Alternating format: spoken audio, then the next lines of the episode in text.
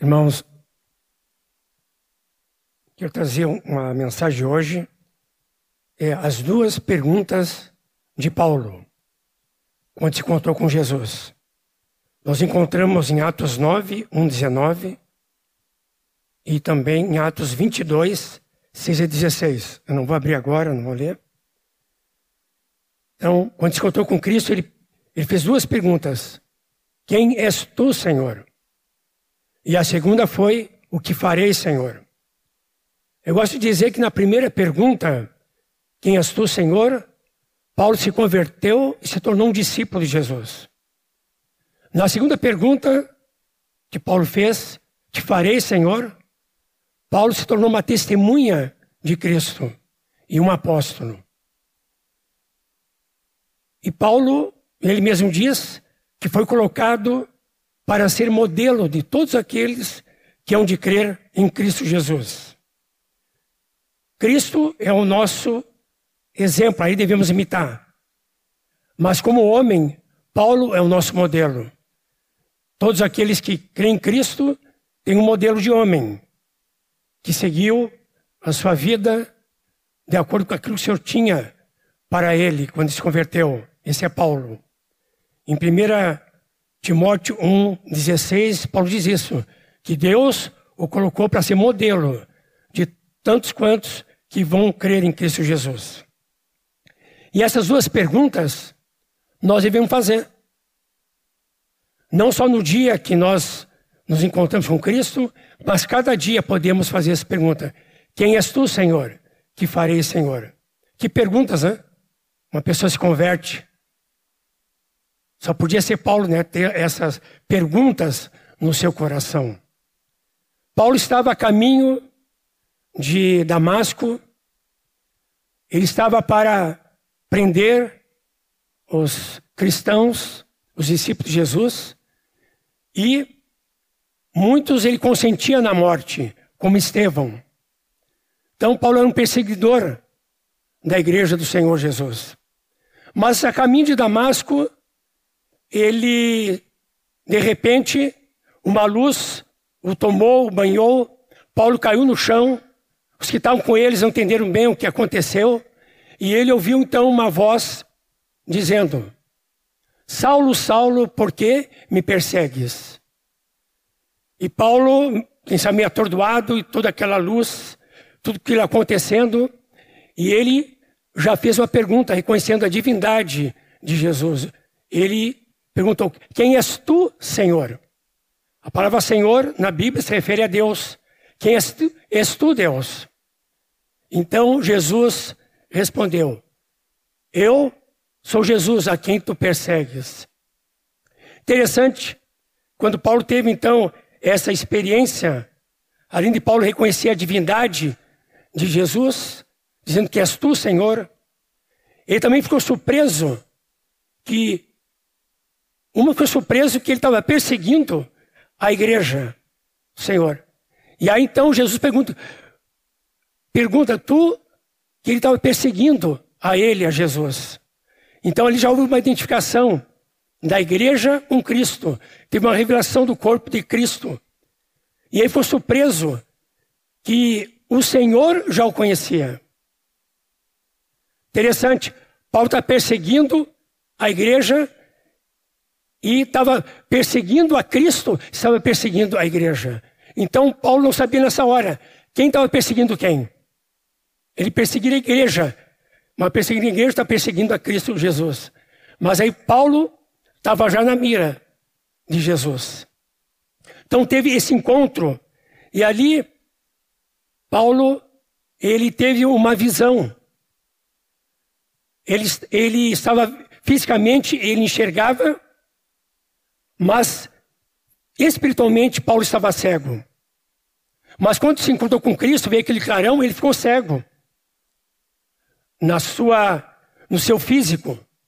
Mas os olhos do seu coração foram abertos naquela hora. Experiência tremenda. E Paulo chama disso que ele foi fiel à visão celestial. Essa experiência ele resumiu nessa palavra, que ele foi fiel a essa visão celestial quando se encontrou com Cristo Jesus. Queridos, quando Paulo se encontrou com Cristo, caminho de Damasco, eu gosto de dizer que Paulo, indo a caminho de Damasco, quando estava indo nesse caminho, no caminho de Damasco, ele encontrou o caminho para o céu. Experiência tremenda, então Paulo teve naquele momento.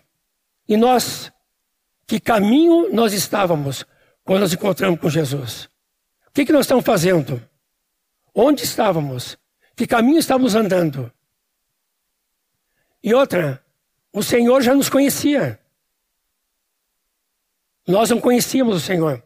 Quando, me, quando o Senhor me converteu, interessante que o Senhor usou uma palavra do Salmo e era o último versículo. Foi num sonho. Eu acordei e tive que abrir a Bíblia. E ali diz: Pois o Senhor conhece o caminho dos justos, mas o caminho dos ímpios perecerá. Então eu levei um susto, que o Senhor me conhecia. Foi então quando eu me encontrei com o Senhor Jesus. Jesus também conhecia cada um, queridos. Ele conhecia o nome também de Zaqueu. Zaqueu não conhecia Cristo. E ao passar debaixo da árvore, porque Zaqueu estava ali para receber Jesus, olhar Jesus escondido no meio da árvore, quando Jesus passava, ele estava de camarote, e subiu numa árvore baixa, e ele era baixo, subiu, queria se esconder, Jesus passou por ali, olhou para Zaqueu, Zaqueu não queria, porque todos olharam para Zaqueu também. E ele disse para Zaqueu, Zaqueu desce da árvore. A árvore desceu rápido. E ele viu que Jesus o, não o conhecia. Ele não conhecia. Como Jesus também conhecia a cada um de nós. Hoje nós podemos dizer como Paulo, essas palavras, para mim o viver é Cristo. Não vivo eu, Cristo vive em mim. Considero tudo como perda por causa da sublimidade no conhecimento de Cristo, meu Senhor, por amor do qual perdi todas as coisas e as considero como refúgio para ganhar a Cristo. Podemos dizer essas palavras? Quem é o nosso viver? Querido, se não é Cristo, então outras coisas vão tomar na nossa vida o lugar de Cristo, como nosso trabalho, nossos estudos, nossos relacionamentos. Mas quando Cristo ocupa o lugar na nossa vida, essas coisas que fazem parte da nossa vida serão em segundo plano. Paulo era assim, o viver da vida de Paulo era Cristo. Como é que é o nosso viver, querido? Quem é que ocupa o primeiro lugar na nossa vida? Mas nós vamos prosseguir então conhecendo a Cristo.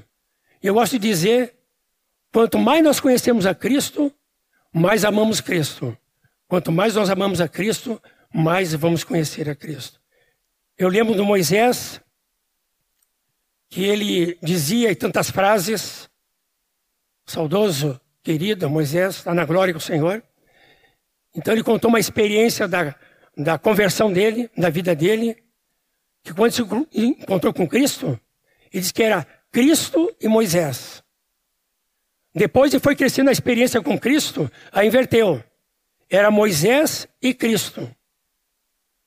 E andando com Cristo, amadurecendo mais, ele diz, ele disse: agora é só Cristo. Que seja a nossa vida assim, queridos. Que nós prossigamos a conhecer a Cristo. E cada dia também nós podemos perguntar, não só quando nos convertemos, a cada dia: quem és tu, Senhor? Para conhecer mais e mais de Cristo. E ter realmente a nossa vida é, rendida prostrada diante dos pés de Jesus. Amém? Quando Saulo fez a segunda pergunta, que farei, Senhor? Então o Senhor disse para Paulo que ele deveria ir para Damasco. Lá então ia ser dito para ele o que, que ele deveria fazer. Mas olha que pergunta ele fez: Que farei, Senhor? Eu tenho dito muitas vezes que nós fazemos uma pergunta, a primeira pergunta, quem és tu, Jesus? E muitas vezes nós vamos fazer uma segunda pergunta, que farei, Senhor. E aqui entra em cena Ananias. Ananias, numa visão, Deus falou com ele que ele então deveria, deu todos os detalhes. Ele morava em Damasco, na rua direita, foi na casa de quem deveria ir, e ele disse que lá ele ia entregar uma palavra para Paulo, que era um vaso nas mãos do Senhor. E ele ficou temeroso disto. Porque, ó Senhor, ele persegue a igreja, persegue os cristãos, prende, manda matar. Diz, não, vai até Paulo. Tu... E ele está orando. Senhor deu até a senha, né? Porque estava temeroso de ir. E ele então teve essa visão. E, ao mesmo tempo, interessante, que também Saulo, mesmo cego, ele teve a visão que ele que um homem iria chegar, chamado Ananias, e que ia orar por ele, ia curá-lo, ia trazer uma palavra de Deus. Os dois tiveram visão. Então aconteceu esse encontro, e diz então no capítulo 9, no versículo 17 e 18 de Atos, diz assim: Então Ananias foi e entrando na casa impôs sobre ele Paulo as mãos, dizendo: Saulo, irmão, o Senhor me enviou a saber o próprio Jesus, que te apareceu no caminho, por onde vinhas, para que recuperes a vista e fique cheio do Espírito Santo. Imediatamente lhe caíram dos olhos com que umas escamas e tornou a ver. A seguir levantou-se e foi batizado. E depois de ter sido alimentado, sentiu-se fortalecido. Então ele permaneceu em Damasco. Aqui é uma obra completa, né? E quando ele chegou então para Paulo, então ele disse que Paulo seria esse instrumento escolhido para levar a, o nome do Senhor às pessoas, aos reis. Entregou essa palavra. Então interessante, orou pela cura, deu uma palavra de profecia, batizou nas águas no Espírito Santo, trabalho completo. E por isso que Paulo teve essa grande experiência na sua vida. E aqui entrou então um outro, que era Barnabé. Porque todos confiavam se Paulo era ou não era discípulo. E aí entrou em Jerusalém e, e, havia comentário, aí chegou para ele, entrou outro em cena, Ananias, entrou em cena agora Barnabé. E Barnabé tomou Paulo. Levou consigo até os apóstolos. Barnabé, irmãos, foi discipulador de Paulo. Que discipulador, né? Na primeira encontro, ele já começou a cuidar da vida de Paulo. E também foi companheiro de Paulo. Em Antioquia, Paulo e Barnabé foram separados para serem apóstolos do Senhor Jesus. Tudo que Deus queria, queridos, na vida de Paulo, que estava já escrito e terminado, Paulo então correspondeu. No Salmo 139, versículo 16, faz questão de ler para os irmãos, diz assim: Os teus olhos me viram a, a substância ainda informe. No teu livro foi escrito, que diz a palavra, todos os meus dias. E olha o que diz agora: cada um deles escrito e determinado, quando nenhum deles havia. Então, cada dia da nossa vida foi escrito e determinado. Então, aquilo que Deus tinha para Paulo, Paulo que tinha escrito e determinado para Paulo, Paulo correspondeu. Paulo, ele recebeu isso do Senhor. Paulo era um homem inútil antes de converter. Todos nós, diz Romanos 3, que todos nós éramos inúteis. Mas quando nós contamos com, com Cristo, nós nos tornamos o quê? Úteis para Ele. E Paulo, então, ele de inútil passou a ser útil. E tudo que o Senhor tinha para Paulo não foi desperdiçado. Eu fico pensando em Paulo, imagina se Paulo não tivesse convertido. nós não teríamos a metade do Novo Testamento, nós não teríamos as revelações que ele teve, o Evangelho chegado aos gentios, toda a doutrina, imagina o livro de Romanos, toda a doutrina está ali. Toda a revelação da igreja, podemos em poucas páginas do, de Efésios, contamos sobre a igreja, e assim vai. Paulo não teria ganho muitas vidas para Cristo.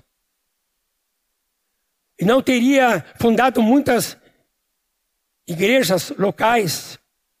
Seria um grande desperdício.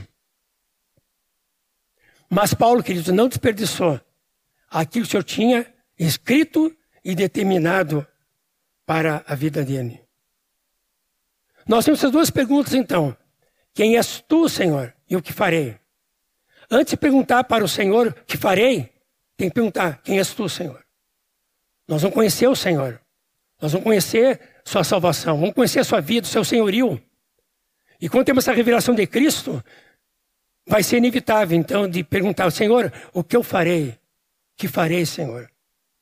E nós também, queridos, nós devemos fazer essa pergunta para o Senhor. Já que Ele fez uma obra na nossa vida, nós vamos fazer uma obra para Ele. Nós também não vamos desperdiçar aquilo que o Senhor tem para nós. Nós éramos inúteis, mas agora o Senhor nos faz úteis para Ele. Mas a obra começa em nós. Eu gosto de uma frase do Christian Shen, que diz que a obra de Deus não é trabalhar para Deus, mas é Deus trabalhar em nós.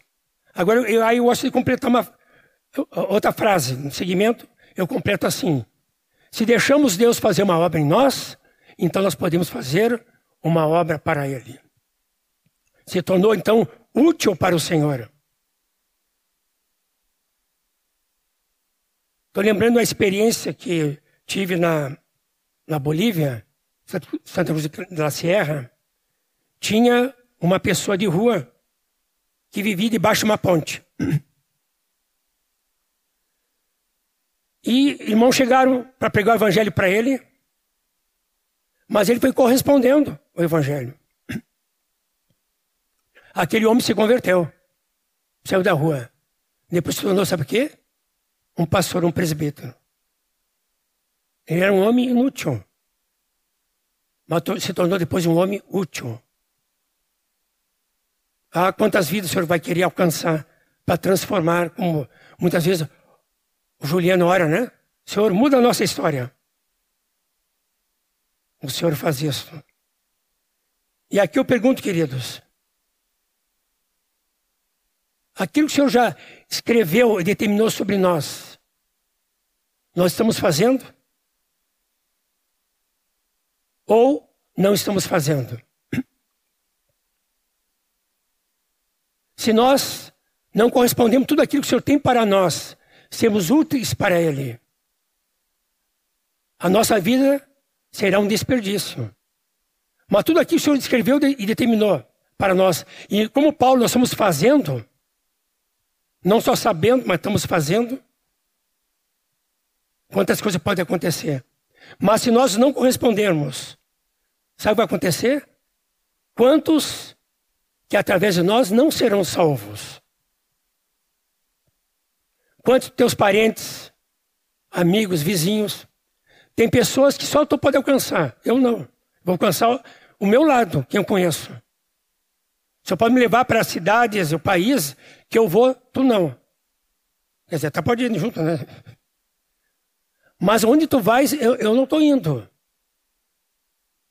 Agora imagina se tu não se torna útil para o Senhor se, tu, se torna é, uma vida que não está correspondendo ao Senhor. Quantos vão deixar de ser salvos através de ti? Quantos vão deixar de ser discipulados, atendidos, amados na sua vida? Quantos deixarão de ser edificados através da sua vida, através dos seus dons que o Senhor tem repartido na sua igreja? Que desperdício se nós vivermos assim. Mas eu creio que essa não vai ser nossa história, amém? Tudo que o Senhor tem já escrito, determinado para nós. Nós vamos fazer. nós não vamos desperdiçar o que Ele tem para nós. Paulo é nosso modelo. Devemos seguir Paulo como modelo da nossa vida. Corresponder tudo ao que o Senhor tem já escrito, determinado para nós. Como Paulo, também nós seremos um instrumento nas mãos de Deus para levar o seu nome por onde nós formos. E a parábola dos talentos, nós sabemos que um que recebeu, recebeu um talento escondeu. Outros que receberam talentos não esconderam. Eles fizeram que aqueles talentos se multiplicassem. A graça de Deus na vida deles, os dons, o Senhor determinou, não é para esconder, queridos, mas é para multiplicar. É para fazer aquilo que o Senhor já determinou na nossa vida. E o Senhor um dia pode dizer para nós: servo bom e fiel, entre no gozo do teu Senhor. Que assim seja a nossa vida, que nós possamos sempre fazer essas duas perguntas. Quem és tu, Senhor? E nós também nos convertemos, nos tornamos discípulos. E a outra pergunta: que farei, Senhor? Então, nos tornamos uma testemunha de Jesus. Paulo foi um apóstolo, mas quem sabe muitos de nós. Você pode levantar pastores, presbíteros, profetas, evangelistas, mestres. Vamos fazer essa pergunta para o Senhor. Esse é um bom ano que estamos começando. E dizer, Senhor, eu quero que seja um ano diferente. Um ano realmente que eu possa, Senhor, estar tá rendido a Ti e ouvir o Teu Espírito Santo, o que realmente Ele o que tu tens para mim? Que eu quero corresponder. O Senhor não quer desperdiçar nem uma hora, nem um dia da minha vida para aquilo que tu já escreveste e determinaste. Imagina quando, che quando chegarmos à glória, somos recebidos, somos salvos. Mas o Senhor chega para nós e diz assim: ó, olha, tu fosse salvo. Mas quantas coisas eu tinha para fazer, realizar através de ti. Tu não multiplicaste teus talentos, teus dons, tuas orações, teu evangelismo, a tua vida na vida da igreja, teus relacionamentos. Querido, o Senhor é um Deus de abundância. Ele quer tudo na nossa vida, que de Cristo, venha se multiplicar, venha crescer. Crescer o amor, crescer a fé, crescer a esperança, crescer o conhecimento. E como eu dito, tinha dito, Quanto mais conhecemos o Senhor, mais amamos o Senhor. Quanto mais amamos o Senhor, mais conhecemos o Senhor. Seja a nossa oração esse ano dizendo: Senhor, quem és tu, Senhor? Continua perguntando para o Senhor. Ele vai se revelar. Nós temos o Evangelho de Cristo, que são as insondáveis riquezas de Cristo. Cada vez conhecendo mais a Jesus. Mas também perguntar: que farei, Senhor, esse ano? Tantas frentes de trabalho que temos aí para ajudar pobres, hospitais, presos. Mas tem outras frentes também, né? Frente da minha casa, né? Meu vizinho ali é uma frente. Tem gente que pergunta assim: será que Deus quer me usar? A pergunta é assim: sim. Se Deus quisesse te usar, tu estaria já debaixo da laje. Mas, queridos, por que eles estão vivendo? Uma para conhecer a Cristo, quem és tu, Senhor? Por um lado. O outro lado é, se conhece, então vai fazer. Ele tem coisa para fazer através de ti, através de mim, cada um de nós. Amém? Vamos ficar de pé, vamos orar. Peço que o Lucas venha aqui.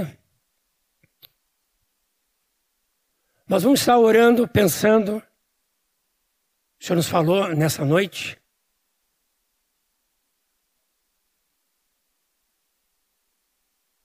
Vamos abrir nosso coração.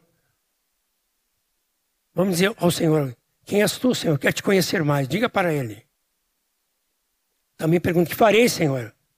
Já que eu te conheço, que farei, Senhor? O que tu queres que eu faça?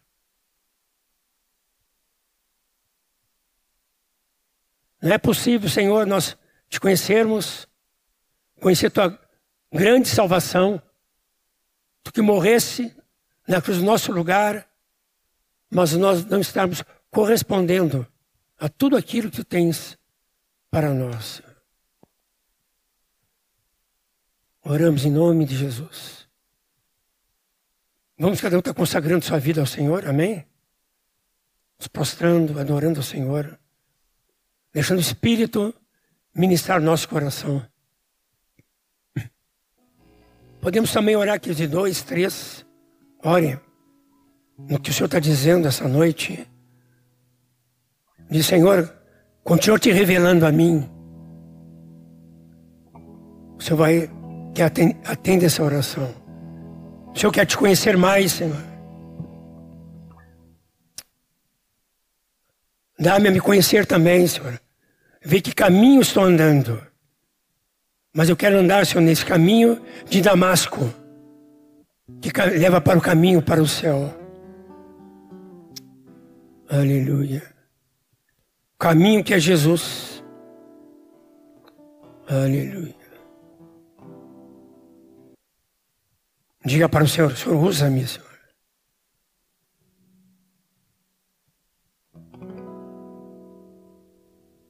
Nós vamos conhecer mais o Senhor também quando nós deixamos o Senhor nos usar. Ele vai, nós vamos conhecer os seus milagres quando vamos estar perto de alguém que precisa de cura. Nós vamos conhecer libertação quando vamos orar com uma pessoa e ela é livre. Nós vamos conhecer pessoas que são livres de demônios. Quando nós vamos orar com pessoas que precisam dessa libertação na sua vida. Nós vamos ter palavra de conhecimento, de revelação, quando oramos por alguém. O Senhor vai nos usar e vamos, nós vamos ficar surpresos. O Senhor vai estar nos usando. Por quê? O Senhor se revela quando nós fazemos a sua obra. E é que nós vamos aprender na prática. Aleluia, Senhor Deus. Usa cada um de nós, Senhor cada dia desse ano, cada oportunidade que parecer.